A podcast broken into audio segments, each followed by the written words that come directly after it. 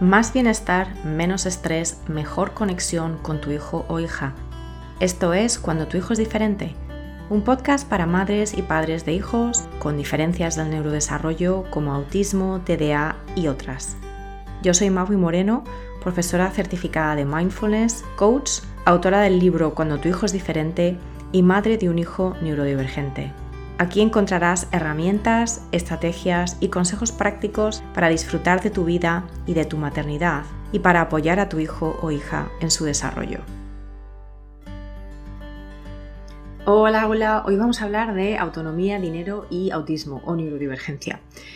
Y hoy vamos a hablar de esto porque hace poco Adrián, mi hijo, cumplió 13 años, él tiene un diagnóstico doble de TDA y eh, autismo, TEA, y fuimos juntos al banco a abrirle una cuenta a su nombre. Emoción máxima por su parte y emoción máxima por la nuestra, porque hace tan solo 5 o 6 años no nos imaginábamos que tuviera noción ni interés por el dinero. Y es verdad que siempre se le han dado bien los números y las matemáticas, pero el dinero no es solo números.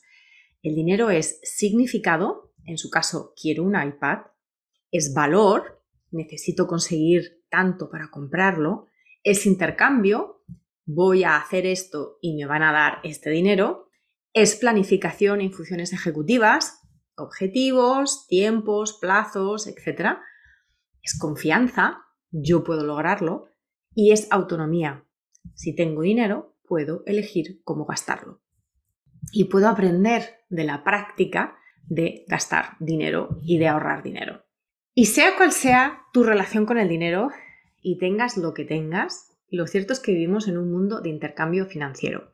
Así que en el episodio de hoy te quiero dar algunos apuntes para evitar que tu hijo neurodivergente sea un analfabeto financiero. Y el primero es tener siempre en cuenta y operar desde su edad, desde su perfil y sobre todo desde sus intereses y sus capacidades. El segundo apunte es modelar desde nuestra propia gestión financiera y hacerle partícipe en la gestión financiera de la casa mm, en la medida de lo posible y deseable. Obviamente no, a todos los niveles, pero que él sepa por qué, el porqué de ciertas decisiones. Y el último apunte que te quiero dejar es sobre eh, si pagar por tareas o no. Eh, todo el tema de la paga semanal, ¿de acuerdo? O sea que estas son como las tres claves principales. Así que vamos por partes. La primera, que es tener en cuenta su edad, su perfil y sus capacidades, además de sus intereses. Aquí voy a empezar por los intereses, porque hay que utilizar, hay que aprovechar los intereses para motivar y para que el tema de la gestión del dinero, a la escala que sea y en el nivel que sea, se convierta en algo de interés intrínseco, de algo que, tiene un interés en, sí mismo, que nuestros hijos tienen este interés y no necesitamos estar todo el tiempo recordándoles. En el caso de mi hijo, el tema de comprarse un iPad él solo le ha animado de manera que no lo habían hecho otras cosas como los legos, los coches de juguete obviamente, o incluso los videojuegos. Y creo que es la combinación de ser algo por lo que tiene que ahorrar unas cuantas semanas e incluso meses, pero que está a su alcance sin que tenga que esperar años tampoco. Y por supuesto que es altamente motivante para él por ser un electrónico, por ser un dispositivo electrónico y además de Apple, que es lo que a él le gusta. Otra parte eh, dentro de esta primera clave es adaptar. Adaptar todo lo que es la conversación sobre el dinero el nivel de cálculos matemáticos de nuestros hijos. A niños más pequeños se les puede dar billetes pequeños o, monedas e ir probando a realizar sumas y restas muy sencillas. A veces conviene hacerlo con manipulables, por ejemplo, con dulces o con cromos o con cualquier cosa pequeña y de poco valor que a ellos les guste, porque de nuevo es algo táctil es algo visual, es algo que enseguida vemos pero también es importante que entendamos que el punto aquí no es, esto no se trata de dar clases de matemáticas aplicadas, ¿vale? No dejes que la frustración por el cálculo matemático te y le impida tener una experiencia de manejar dinero. Porque de nuevo, no todos los niños tienen facilidad para las matemáticas o para los cálculos matemáticos sencillos incluso. Lo más importante es utilizar apoyos visuales y con esto me refiero incluso a cosas como escribir los números o a usar estos manipulables. Y no solamente hables del dinero, porque ya sabemos que el lenguaje muchas veces no se procesa bien en la neurodivergencia. Recuerda que el dinero, el concepto del dinero y del intercambio monetario es muy abstracto y la mayoría de niños neurodivergentes son pensadores literales. Así que hazlo lo más concreto y lo más, eh, digamos, físico y aplicado que puedas hacerlo. Otra parte de este primer apunte sobre adaptar todo este tema al perfil de nuestros hijos es que les des autonomía en el uso de su dinerito, para que entiendan también los límites del dinero.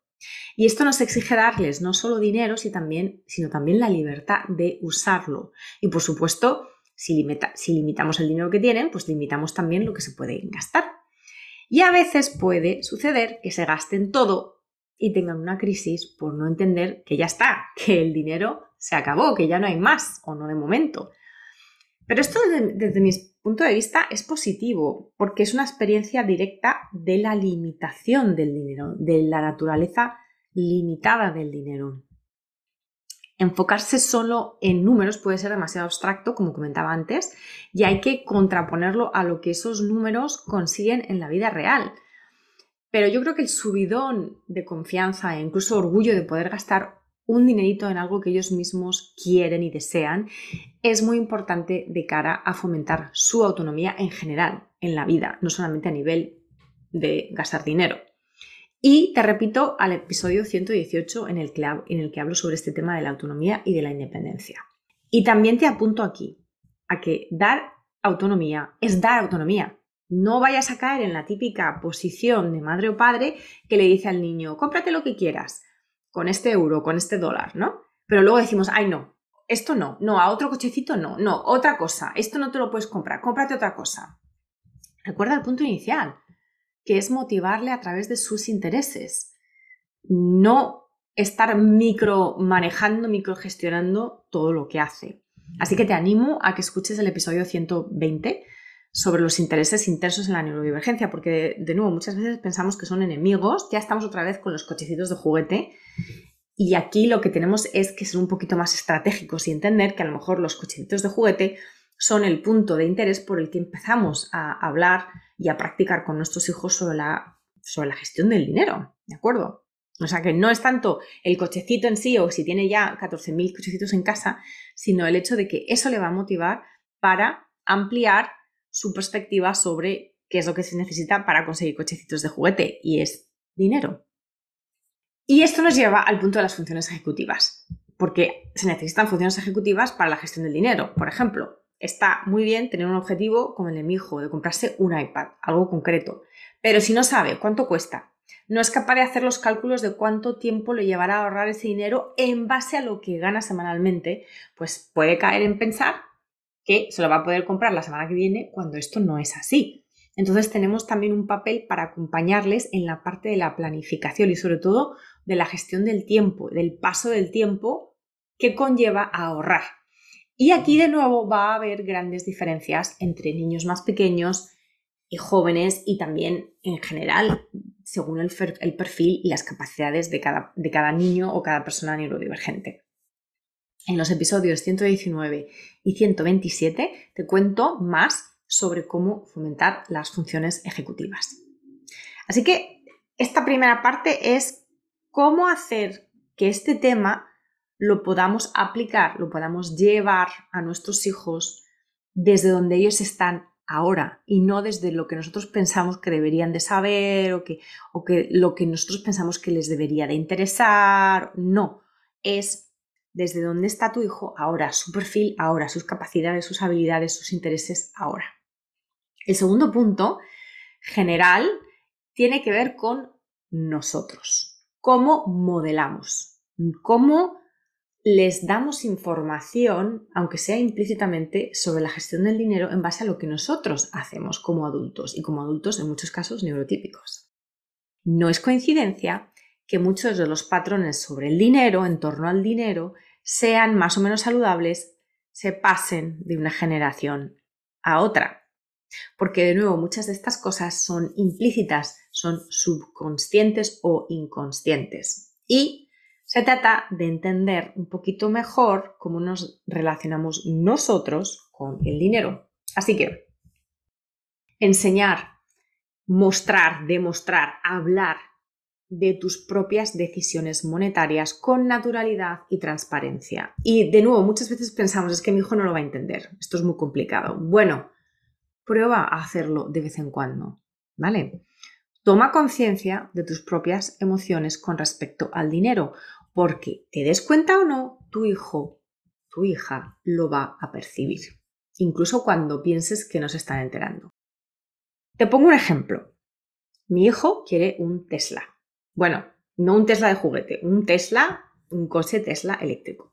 Bueno, quiere obviamente que lo compremos su padre y yo, en vez de tener, de tener el coche que tenemos ahora, que es un Volkswagen, ¿vale? Y lleva años insistiendo en este tema. Mi hijo sabe lo que cuesta un Tesla, porque sabe muchísimo de Tesla, sabe todos los detalles, todas las características, las diferentes gamas mm, o los diferentes modelos dentro de esta gama de coches eléctricos. En vez de decirle no tenemos dinero para comprarnos un Tesla, llevamos ya un par de años hablando sobre el hecho de que sí, podríamos comprar un Tesla, pero entonces hay otras cosas que no podríamos hacer. Como por ejemplo hacer los viajes que hacemos a California, a Costa Rica, a Europa, o que tal vez no podríamos pagar la matrícula de su colegio, que es un colegio privado. De esta manera estamos haciendo concreto, muy concreto, muy específico, la realidad de lo que supone decidir realizar un gasto grande como comprar un coche. Pero en vez de hacerlo desde la limitación y desde las frases tajantes que no invitan a la reflexión como no tenemos dinero para eso, aunque sea cierto, en realidad es parcialmente cierto, porque con el crédito en muchos casos sí se tiene dinero, se puede tener dinero, se pueden encontrar maneras de tomar las decisiones de realizar gastos muy grandes, como por ejemplo comprarse un coche. El tema aquí no es si sí o si no, sino hacer explícito lo que dejaríamos de hacer o de comprar o de poder conseguir si hiciéramos ese gasto. Es decir, explorar con él que hay límites financieros saludables y bueno, incluso se puede hablar con mayor complejidad sobre la noción de la deuda, de endeudarse en el caso de niños más mayores o con un interés y conocimiento económico avanzado, ¿vale?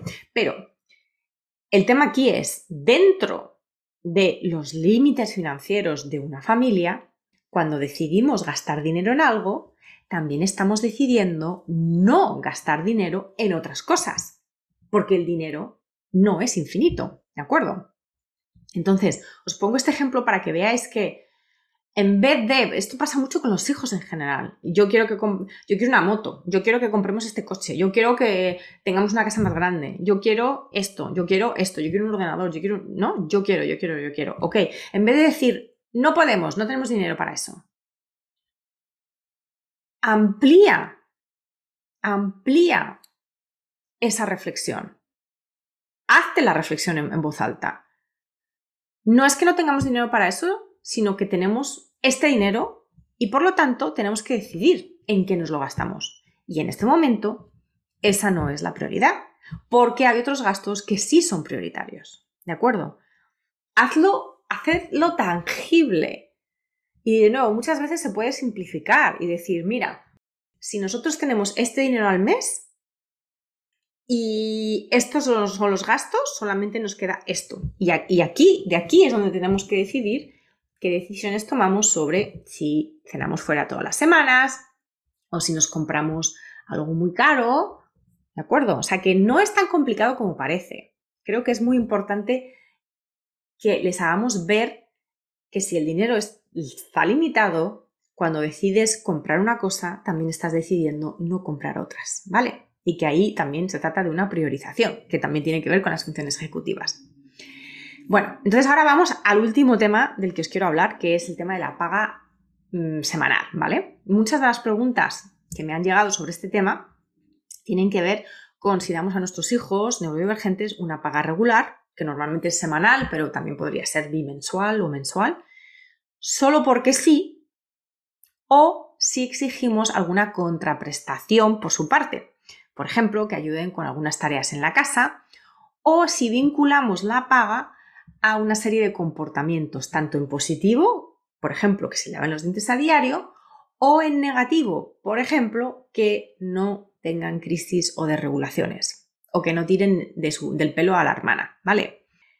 Y aquí hay que tener mucho cuidado sobre a qué estamos vinculando el dinero, porque esto va a dejar un pozo emocional, a menudo con ramificaciones más o menos inconscientes de por vida, ¿de acuerdo? Yo personalmente veo el tema de la paga semanal como un instrumento, como una estrategia para fomentar la autonomía de mi hijo. Así que hay que empezar por ahí, empecemos por ahí. ¿Para qué quieres dar a tu hijo o hija dinero con regularidad? ¿Cuál es tu objetivo con esto? Si es premiar buenos comportamientos, entre comillas, y desmotivar malos comportamientos, entre comillas, te sugiero que tengas claridad primero sobre qué constituye un buen y un mal comportamiento y sobre todo su por qué. Recordad que nuestros hijos neurodivergentes no pueden siempre evitar desregularse por razones de procesamiento sensorial y de sobrecarga social. Entonces hay que tener mucha claridad sobre las razones que llevan a nuestros hijos a tener ciertos comportamientos en casa o fuera de casa y tener esta claridad antes de vincular esos comportamientos a una retribución o a una falta de retribución monetaria. Atención, por favor. Así que yo os voy a contar lo que hacemos en casa a día de hoy. Y esto, de nuevo, no es una receta mágica.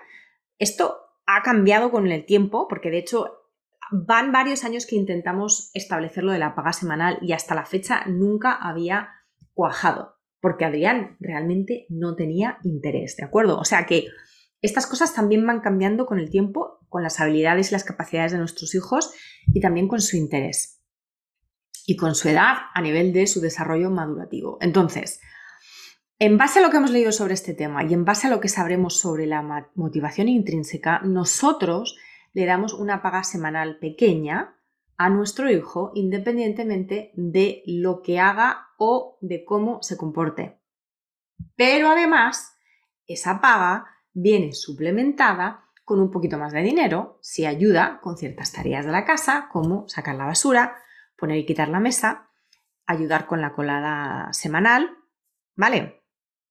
En nuestro caso, Adrián no necesita una motivación extrínseca, es decir, de dinero en este caso, para actividades rutinarias de higiene como lavarse los dientes, ducharse, lavarse el pelo, cortarse las uñas y otras. Es decir, que él ya ha internalizado que estas actividades hay que hacerlas para eh, estar bien, para estar presentable de cara a los demás. Entonces no tenemos que vincularlas a que consiga dinero. Y en el caso de nuestro hijo, como no ha tenido un interés en el dinero hasta hace bastante poco, no hubiese sido un factor extrínseco motivante para él. O sea, darle dinero no hubiese hecho ninguna diferencia seguramente, ¿vale? Tampoco sería justo quitarle dinero, porque ha tenido una crisis, por ejemplo, una semana, o varias crisis en una semana, eh, cuando él, cuando él, como cualquier otro niño joven, no quiere estar desregulado. O sea, nadie quiere estar desregulado, nadie queremos estar en crisis. Entonces, hay que tener mucho cuidado porque estamos intentando desincentivar las crisis emocionales o, sensoriales de nuestros hijos con dinero sin saber por qué tienen esas crisis. Las personas no entramos en crisis porque queremos, entramos en crisis porque nuestro sistema nervioso se colapsa. Es una manera de llamar atención sobre una situación que no es sostenible para cada uno, ¿de acuerdo? Entonces, retirar el dinero, ah, no, este, te has portado mal, es, no me parece que sea la manera más adecuada ni la manera más ética. ¿De acuerdo? Dejar de darle un dinero a nuestros hijos por no ser capaz de gestionar una situación de manera ideal no solo es injusto, sino que además puede ser muy contraproducente porque puede desmotivarles. Hacerles sentir aún más esa desconexión de sus propias capacidades de gestión emocional.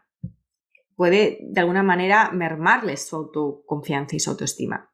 Y puede hacer que se sientan menos comprendidos aún, que se alejen más aún de la conexión para poder adquirir las capacidades de autorregulación que todos queremos y que todos necesitamos. Y ya para ir acabando, creo que aquí está la gran clave, que independientemente de lo que decidas sobre si darle una paga regular a tu hijo o hija por cosas que hace o por cosas que no hace, o simplemente porque sí, tienes que tener muy claro el efecto de motivación o de desmotivación que esto va a tener sobre él o sobre ella. Y puede que no tenga ninguno de nuevo, puede que no tengan interés. Y entonces aquí lo que yo recomiendo es que modeléis, que, seáis modelos, que habléis de las decisiones financieras, que habléis del dinero en, en vuestra billetera, en vuestra cartera, que les hagáis partícipes cuando vais al supermercado para pagar. ¿De acuerdo? Eh, es muy, muy, muy importante tener claro lo que estamos intentando fomentar y desde mi punto de vista es la autonomía. ¿Es la autonomía o es que se porte bien? ¿Es la autoestima y su confianza o que sea un niño obediente? Estas son preguntas que os tenéis que hacer, ¿de acuerdo? En mi caso, desde luego yo lo tengo claro, y es que estamos fomentando su autonomía y su autoestima y la confianza en sí mismo y en sus capacidades de ahorrar, de motivarse, de buscar cosas extras y utilizar su poder de iniciación para plantearme, oye, mamá, ¿y si te ayudo con esto me vas a dar un poquito más de dinero extra? Pues también es una negociación, una capacidad de negociación, ¿de acuerdo? O sea que muy, muy, muy importante para acabar que entendamos que estas habilidades, como cualquier otra, necesitan, requieren de una motivación intrínseca y que esto se puede fomentar empezando por los intereses y el perfil de nuestros hijos. Así que espero que este episodio te haya aportado valor. Ya sabes que me puedes contactar por redes o me puedes escribir un mensaje directo a mi email info.com o puedes dejar un comentario en la plataforma en la que escuches este episodio porque los contesto a todos. Y hasta el próximo episodio te deseo, como siempre, presencia contigo mismo, contigo misma, presencia con tus hijos y una vida plena. Descarga tu kit de primera ayuda para padres y otros recursos gratuitos en magoymoreno.com. Para no perderte ningún episodio, suscríbete en tu plataforma de podcast favorita. Y si te ha aportado valor, por favor, compártelo con otras madres y padres en la misma situación. O deja un comentario o una reseña para aumentar la visibilidad de este programa y que llegue a más familias en busca de apoyo.